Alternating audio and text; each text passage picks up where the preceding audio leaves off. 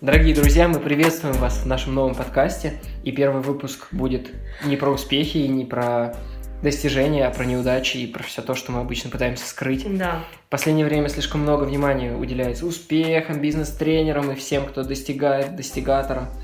Но... Достигатор. Ну, есть же такой термин.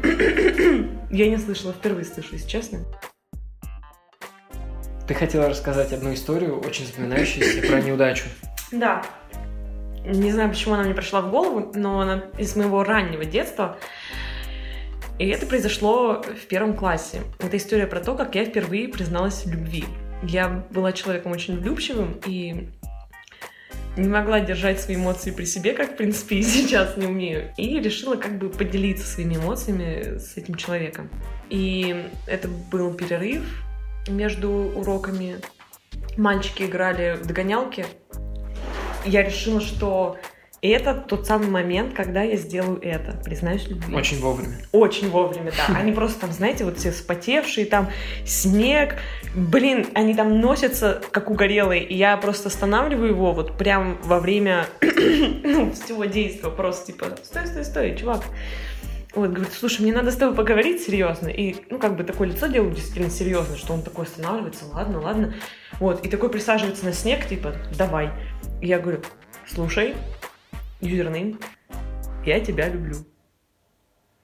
Он такой смотрит на меня и говорит, встает и продолжает играть. С тех пор мы не общались. У меня была похожая история в третьем, по-моему, классе. Я признавался в любви. Ну, И перед этим я спросил у мамы совета, стоит ли мне это делать. Она сказала нет. Наверное, наверное понимая... Да, да. Она... Нет, я понимаю, что она не хотела мне навредить. Она скорее понимала абсурдность отношений в третьем классе. Ну, как бы... Что из этого может получиться? возможно, у нее своя история есть. Ну да, возможно. Нет, просто действительно, что чем можно в третьем классе заниматься вместе? Смотреть фильмы. Ну, вместе развиваться, общаться, просто дружить. Вообще не знаю. Интересно, есть ли такие пары, которые с первого класса знакомы? Ну или да. с детского сада? Напишите нам в комментарии, вот, если у вас такой случай вообще был. На самом деле меня поразит, даже если это, не знаю, с шестого класса, или даже с седьмого, или с девятого, но это, это долго все равно. Можно рассказать про фейлы и про попытки избавиться от какой-то вредной привычки Ой, и не про надо. неудачи. Ой, не Я, например, пытался грызть ногти бросить много раз, и нынешняя попытка более-менее успешна.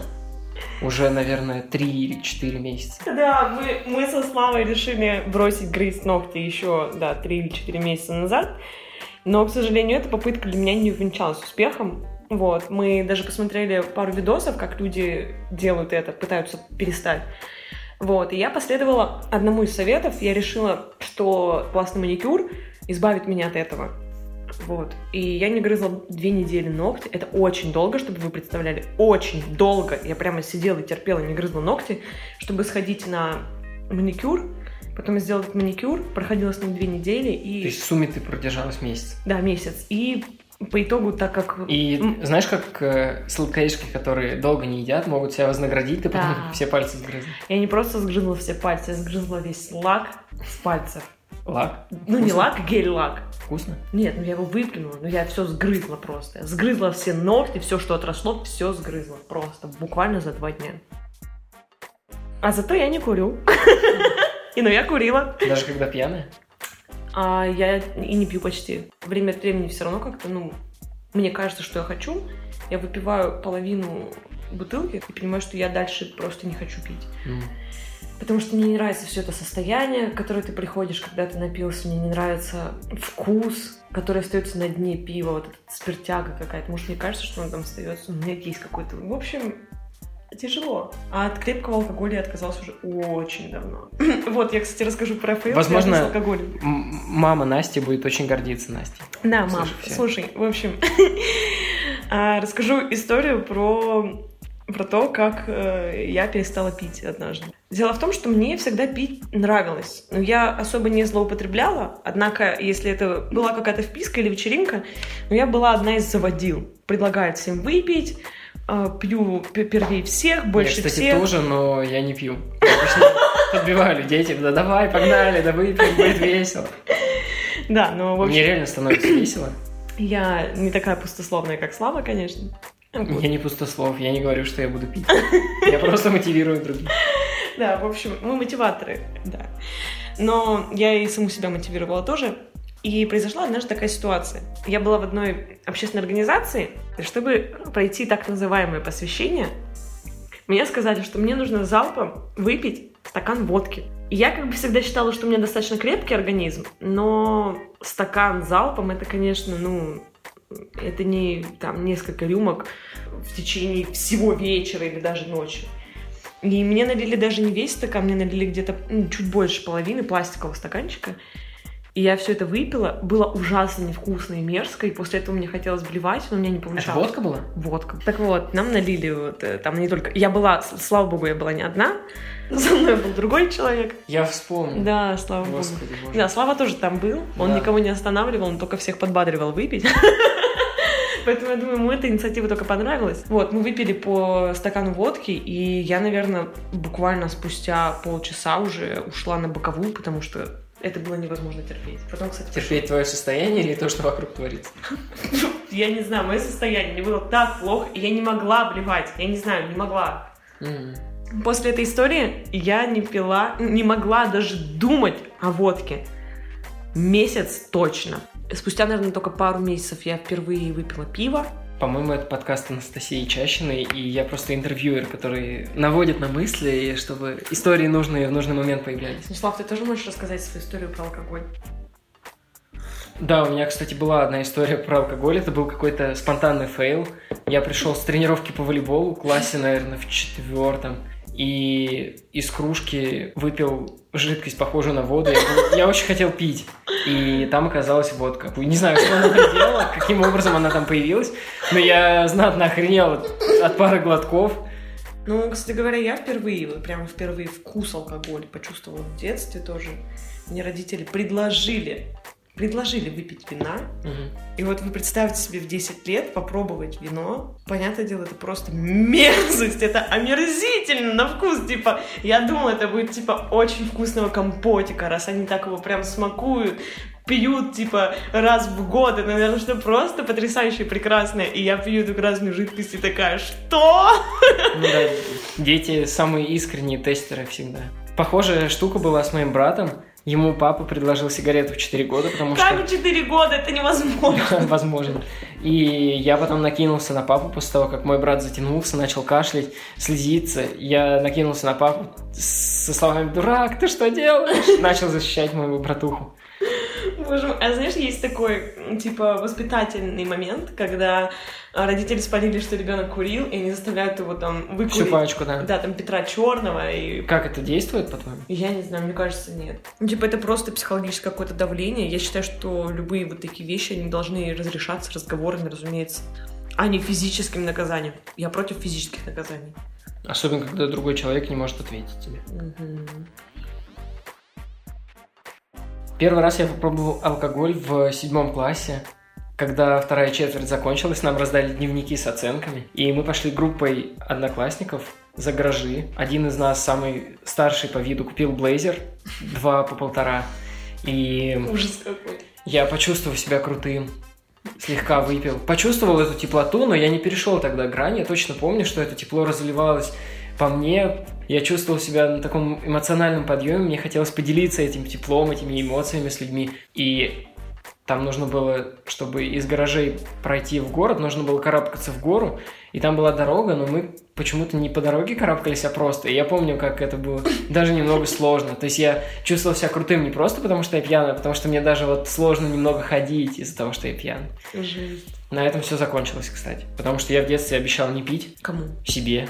Ну, я жил в общежитии, у меня было много соседей. Одна из соседок была девушка, не знаю, лет 18, и тогда у нее появился магнитофон, который позволял записывать на кассеты микрофон. И она брала у нас Вау. с братом интервью. Я наделала подкасты. Да. Я не знаю, записи не сохранились, но я точно помню. Мой брат, мне кажется, не в таком осознанном возрасте был, а я уже понимал, что происходит. И она у меня спрашивала, Слава, а ты будешь курить, когда вырастешь? Я нет, не буду. А пить будешь? Нет, не буду. Точно не будешь? Да, точно, обещаю. Это же, типа, так плохо, ужасно. Это можно назвать э, своеобразным эффектом подкаста. Вот сейчас мы тоже наобещаем что-нибудь в подкасте, потом точно сделаем. Я думал, ты говоришь, что это можно назвать эффектом нейролингвистического программирования, когда ты говоришь, что не будешь что-то делать в раннем возрасте, и в итоге это не делаешь.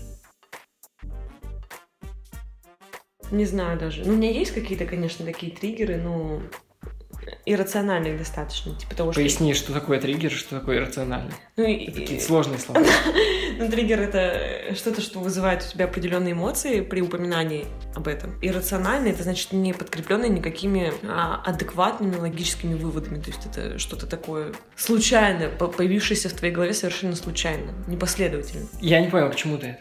Я к тому, что у меня есть тоже такой рациональный триггер. Типа я, например, ярая защитница оленей. Я при этом ем, а, например, другое мясо, я ем говядину, ем свинину, все остальное, но я вот прям трепетно отношусь к оленям и, например, не могу даже вот использовать продукцию, в которой вот что-то присутствует оленье. Что-то я первый раз об этом слышу вообще, Но потому что я тебя пару лет знаю.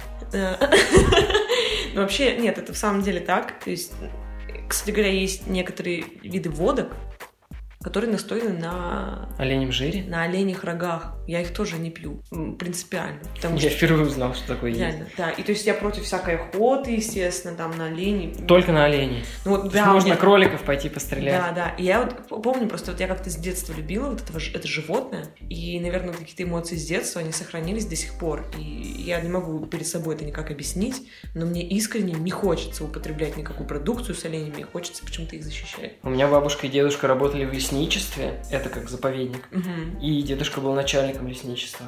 И у нас дома висели огромные такие рога оленей.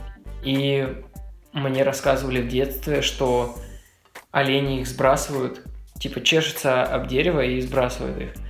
А когда я чуть стал постарше, я думал, что меня обманывали в детстве, и что на самом деле этого оленя просто убили, и часть его черепа висит у нас как бы в гостиной. Ну, Но я стал еще старше и наконец-то погуглил и узнал, что походу олени реально сбрасывают свои рога. реально? И Да. как часто? Не уверен, что это происходит с частотой, как у людей, молочные, коренные, но с определенной периодичностью они их сбрасывают. Ну, вообще, насколько мне известно, вот именно такие скульптуры, типа олени рога, вот полюбуйтесь, это не украшение, А трофей. а трофей, да. Мгм. Вот. И то есть меня именно вот в таком контексте меня не устроит типа, трофей. Но у нас еще чу- чучело белки висело.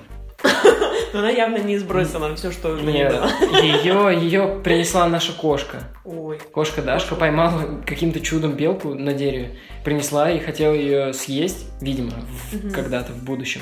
Но моя бабушка у нее отобрала ее вовремя, отдала человеку, который чучело делал. Как он называется? Ой, я не помню сейчас. Такое слово есть. Да. Типа, Сейчас. типа постмодернист, как-то так звучит. Постмодернист. Я думаю, постмодернист. Нет, там чучело этого что-то, мира. что, что-то дермист. Таксидермист. Таксидермист, вот. Постмодернист. Ты. Я думаю, если постмодернист будет делать чучело, это просто такая бомба получится. Знаешь, там типа белки с грустными глазами, не знаю, с черными глазами чисто там, пустота внутри. Как вот эта вот скульптура Лиса, которая была. Да, да. Вот. Так, вернемся к нашей теме. А, да, насчет истории. Да. Могу рассказать свою историю, наконец настало время. Однажды, это было, наверное, когда я был в 10 или 11 классе, у меня был телефон. Не помню, почему я не, обратил, не обращал внимания, включена вспышка или нет. Я сел в автобус, и напротив меня сидел му- мужчина. У, у мужчины между ног была огромная дырка в брюках. Просто огромная дырка. И я захотел это снять, мне показалось это смешным, чтобы потом поделиться с папой, там, мамой или, не знаю, в соцсети. Я в итоге Да, конечно. я открываю камеру, нажимаю снять, и тут загорается вспышка. А я сижу прямо напротив этого человека, в 80 сантиметрах от него. И он так поднимает глаза на меня. И я в этот, в этот момент, когда вспышка загорается, я понимаю, что что-то пошло не так. У меня мгновенно сердцебиение просто учащается в глазах, темнеет. Я соображаю, что делать. И я не нашел ничего лучше, как просто поднести телефон к уху и сказать «Алло». Да-да, я уже выхожу. И в этот момент маршрутка подъехала к остановке, я вышел. Вообще, кстати, вот мне нравятся эти истории, когда что-то, ну, экстренно, экстренно нужно сделать. Действительно поражаешься иногда, как, как вообще такие мысли появляются в голове? У тебя было такое? Если честно, не могу сейчас ничего вспомнить, но если вспомню, обязательно расскажу. Мне сейчас пришла в голову история про деньги как раз в детстве и типа как воспринимались деньги тогда. И эта история будет про то, как меня дважды в моей жизни батя на деньги кинул. Вот, пап, если ты это слушаешь, не обижайся. Но сейчас папа поймет, о чем я говорю. В общем, у моей бабушки с дедушкой была традиция на день рождения и мне, и моей сестре дарить тысячу рублей. Мгм. То есть я Ну, ребенок. В то время это были большие деньги. Да, я в школе учусь, вот в начальной школе. Я еще очень маленькая, мне дарят тысячу рублей, и для меня это просто, ну, Ну, богатство такое. огромные деньги, да. То есть я понимаю, что типа я либо сейчас могу потратить их на какую-то ерунду, либо я могу их сейчас отложить, например, и потом потратить на какую-то ерунду, но уже осмысленно. И у меня соблазн был очень велик. И я не знаю почему, но после того, как мне вот бабушка с дедушкой вручили эту вот заветную тысячу, ко мне подходит папа и говорит, Настя, вообще, типа, деньги, ну, как бы их нужно, ну, сохранять и приумножать. И есть такой как бы финансовый инструмент, который называется депозитный вклад. То есть я вообще маленькая девочка, я ни хрена в этом не шарю. И папа говорит, давай я возьму твою тысячу у тебя и положу ее на депозитный вклад. Я говорю, зачем? Он говорит, ну, будут капать проценты. Давай посчитаем, сколько процентов накапает. И он начал мне считать, э, во сколько раз ну, вот все это, это вот с условием капитализации процентов, все это вырастет, и к 18 годам что станет с этой моей тысячи. И там какие-то были, ну, совершенно вот прекрасные цифры в моем понимании, что я подумала, это потрясающая возможность, я обязательно вот как бы пусть. Я говорю, давай, пап, клади. Я как бы не знала, что вообще деньги уже по-другому будут восприниматься, когда я вырасту, но неважно. И папа положил эту тысячу. Он меня уговаривал, между прочим, чтобы я это сделала, как бы, ну, чтобы я отдала ему тысячу. Не знаю, зачем ему это нужно было. Он, видимо, хотел научить меня, типа, тому, как работают финансовые инструменты. Он хотел научить тебя, как работает жизнь. Жизнь, да, скорее так. Вот, и я а, после того, как по- положили эту тысячу, время от времени спрашивала, типа, как там дела? Он говорит, ну вот, да, там проценты капают, всякое такое. Потом я действительно вот как-то вот забыла про эту тысячу. Я не знаю даже почему, потому что я ее не успела подержать в руках, не успела ощутить ее своей. Спустя много лет, то есть я уже там, мне лет 15, наверное, или там 16, я подхожу к маме и говорю, мам, слушай, а вот помнишь, папа тысячу у меня взял, в банк положил? И мама делает, типа, сразу такой вздох, типа, «А!»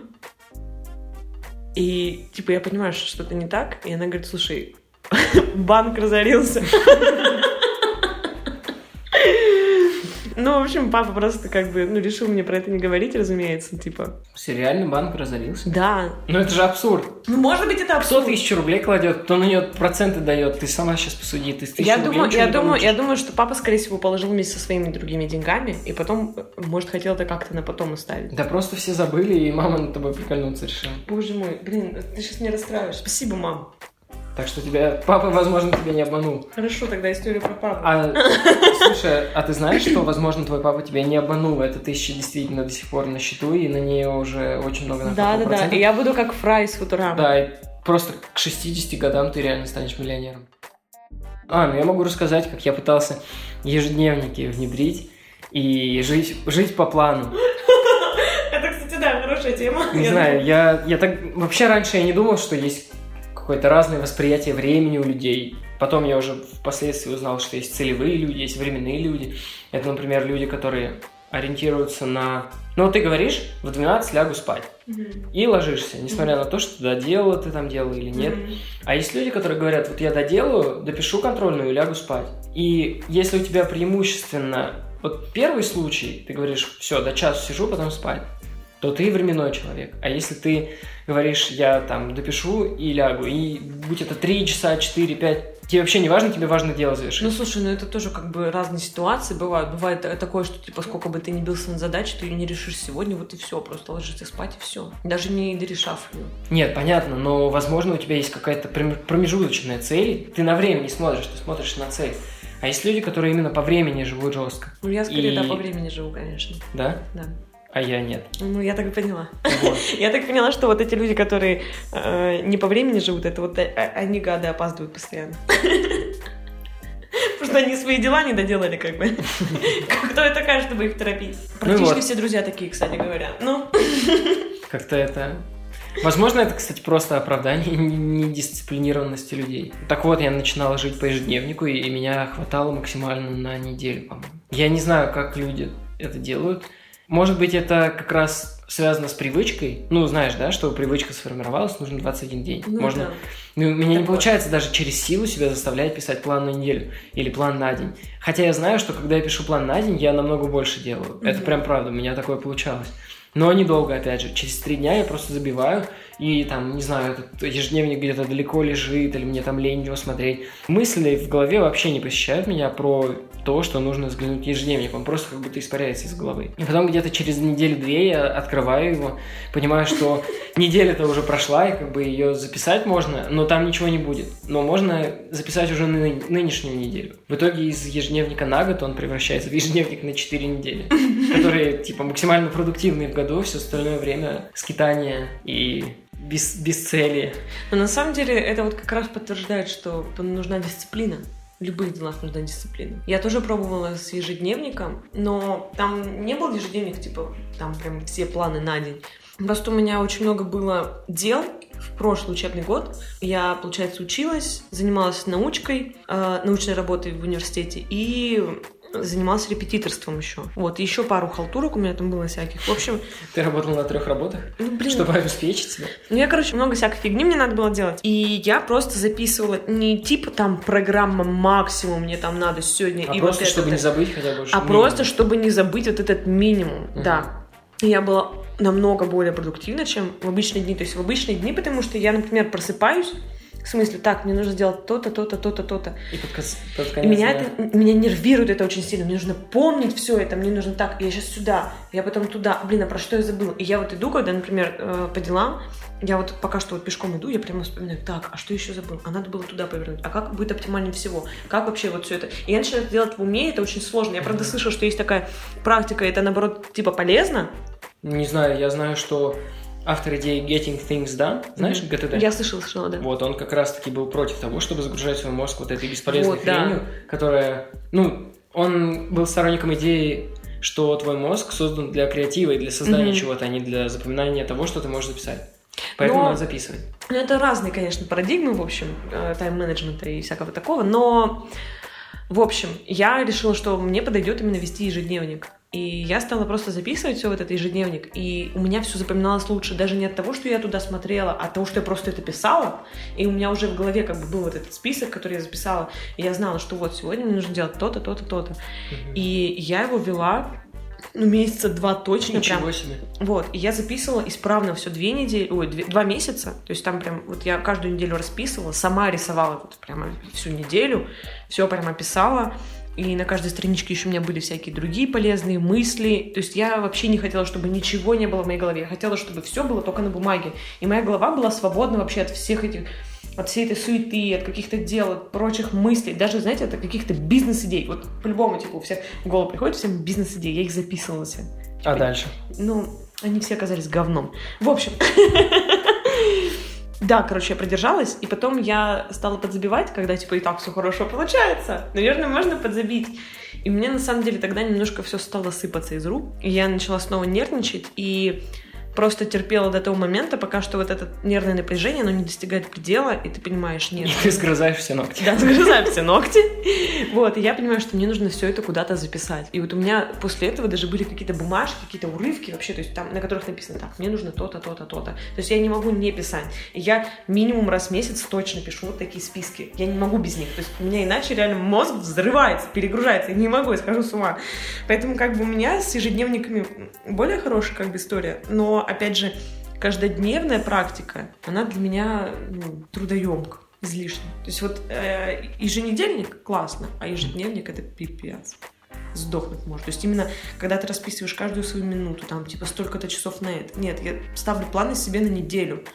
Потому что никогда не знаешь, когда ты будешь посреди дня, например, уставший. И если я, например, уставшая, я не буду заниматься делом, даже если мне очень надо, потому что я устала. Ну, типа, я не смогу, и это не будет эффективно. Я потрачу на это больше времени, чем если я сейчас отдохну, займусь этим завтра, и все будет просто здорово. Берите пример. Пока что у нас нет еще, конечно, школы фейлов. Ты все? Да, я все, прости. Фух. А, у меня та же ситуация еще и с Trello, и со всякими электронными ежедневниками, еженедельниками, планировщиками. У меня там создается огромный список, но он не выполняется, и в результате это просто, ну как, я перестаю заходить в приложение просто потому, что там очень много надо отмечать, успевать, или там добавлять. Это тоже какая-то рутина ежедневная, маленькая такая, но о которой ты рано или поздно забываешь. И однажды я даже додумался до мысли, что я неправильно использую просто все эти инструменты, и что можно просто научиться один раз использовать, а потом жить припеваючи. И я на YouTube вбил, как использовать, по-моему, Todoist. Mm-hmm. И там были действительно очень крутые советы по поводу периодичности. Ты можешь забивать туда всякие бытовые дела, например, там, протереть пыль, вот, помыть пол. И ставишь периодичность раз в неделю. И ты вообще об этом забываешь на всю жизнь. Ну, то есть тебе не надо думать, так, даже я пол протирал последний раз. Просто раз в неделю появляются уведомления, протри пол. Ты тратишь на это две минуты и опять не думаешь. Вот. Но это не сработало. Когда ну, это уведомление появляется, я иногда не дома, и это не работает, да. Что ты сказал? Я говорю, плохо ты полы, видимо, моешь, если у тебя на это уходит всего лишь две минуты. Хотела еще сказать, кстати, про... Давай, давай, я не буду тебя перебивать. Про личную вот эту эффективность, про нашу, в нашем случае, личную неэффективность. Дело было прошлой весной, когда у меня дел уже было очень много, несмотря на то, что я прекратила репетиторство. Вот, но я устроилась на другую работу временно. И более того, я еще начала готовиться к марафону. Это история еще одного фейла. Кстати, да. На этот раз совместного. Да. У меня есть железобетонное оправдание, между прочим. У меня тоже. А, я начну со своего. Да. Вот я начала готовиться к марафону, я устроилась на работу, вообще дел было дофига, надо было заниматься научной работой.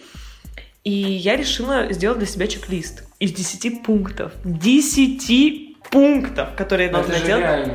Каждый день. Так там были пункты не такие, типа там, э, я не знаю, помыть посуду или почистить зубы. Кстати, почистить зубы был пункт, но я просто стала делать это более круто, круче, чем раньше. Ну, я имею в виду с нитью, там, с ополаскивателем, со всем этим, как бы иногда бывает очень лень. Вот. Но я сейчас это делаю, как бы в привычку вошло. Благодаря чек-листу, между прочим. Вот. Короче, там были такие сложные очень вещи, которые требовали от меня, ну, вот прям усидчивости и внимания и занимали очень много времени. И я не могла их выполнить, и в итоге были дни, где я максимум там делала две галочки. То есть если я посвятила все, например, весь свой день только э, учебе, у меня не оставалось сил ни на что другое, вот, и все остальные пункты были пустыми, и меня это нервировало. Короче, я через неделю психанула, все это забросила, вот, расстроилась очень сильно. Но потом взяла себя в ручки и просто сделала чек-лист из четырех пунктов. И это просто было охренительно, потому что я стала выполнять все эти четыре пункта практически каждый день. Я собой ультра гордилась, это прям для меня было что-то. То есть это как раз-таки там был бег, там были вот эти зубы. Блин, если честно, я не помню. Но там все вещи такие были как бы полезные. Маленькие, но полезные. Я их выполняла каждый день. А, а занятия английским были и что-то еще. Я прямо все это выполняла каждый день. И это мне очень помогло. То есть у меня вошли эти вещи в привычку. Все. Я придумал, как не забивать на чек-лист. Как? Ты первым пунктом ставишь проснуться, ну, ты сам собой проснешься. Слушай, а вторым, красава, ты мне напомнил. А вторым пунктом ты ставишь а, отметить одну галочку и типа ты отметишь одну галочку, и это уже как бы запустит твой механизм. Да, я, кстати, так и делала. У меня был первый пункт, я вспомнила, спасибо, что напомнил, пункт был проснуться до 9 утра. Это очень, типа, легко, и я понимала, боже мой, да чтобы поставить одну галочку, мне достаточно завтра просто проснуться, come on. И это, типа, очень-очень мотивировало. То есть ты знаешь, что чтобы поставить галочку, тебе нужно просто, блин, ну, сделать какую-то простую вещь. И это все запускал механизм. Не, ну психологически очень большой на тебя как бы стресс оказывается, когда ты пропускаешь один день. Mm-hmm. Например, ты вот поставишь до 9, до 9 утра себе цель да. вставать, а потом один день не встанешь, у тебя будет очередь из да, 7, да, потом да, пробел, да. и потом... Ну вообще, вот, кстати, все вот это, вот эти чек-листы, все ежедневники, это все называется, по идее, геймификация нашей жизни. Я думаю, может, кто-нибудь слышал просто про этот термин. Да, когда мы я пытаемся... думаю, что сейчас уже все слышат. Да, когда мы пытаемся какие-то сферы своей жизни вот, ну, превратить в своеобразную игру. А, ну и марафон я не побежала в итоге, потому что у меня проблемы с коленом. А у меня с Бангладеш. Неправда. В смысле? Да в смысле? Ты говорил, ты бегать там будешь. Там, там нереально бегать, там да, огромная да, влажность, а если ты бегаешь в спортзале, там постоянно вырубается электричество, и ты бегаешь 2 километра, вырубается свет. И о каких 40 километрах там может идти речь? Ну, не знаю насчет отговорок, но по влажности 90% при температуре 33-35 бегать просто нереально. Может быть, давайте спросим у людей, которые бегают супермарафоны в Африке. Может, они в этом что-нибудь смыслят. Не, ну в Африке-то климат другой. Это же не Азия, не... Ну, по-моему, лучше Не уж в высокая влажность и высокая температура, чем высокая температура и низкая просто до ужаса влажность. Когда сухо, и песок попадает тебе в рот, в нос, в глаза, Нет, подожди, это не связанные события. да? Если сухо, и- Ты сказал, там высокая влажность, Ну. поэтому тебе тяжело было бегать. да. Но если влажность низкая, не обязательно, что тебе песок будет в рот попадать из-за этого. Можно сделать прощание. Уже 41 минута, я думаю, люди больше не Мы будут оттуда слушать. вырежем половину, ребят. Вы не переживайте. Все вот самое сладкое, Я вы думаю, что половину пол- мы вырезали. полчаса, полчаса будет Да, достаточно. да, полчаса более чем достать. 20 минут оптимально. Половину вырезать. Наше неловкое молчание. Пишите в комментарии ваши пожелания по поводу нашего подкаста, что бы вам хотелось услышать, вообще о чем бы вам хотелось с нами, может, поговорить. А может, также обязательно пишите ваши фейлы. Да, ваши фейлы в коммент. И самые лучшие фейлы, самые смачные мы прочитаем в следующем подкасте обязательно. Вот. С вами даже были анонимно. Вячеслав. И Анастасия. Э, До встречи. Большое спасибо за прослушивание.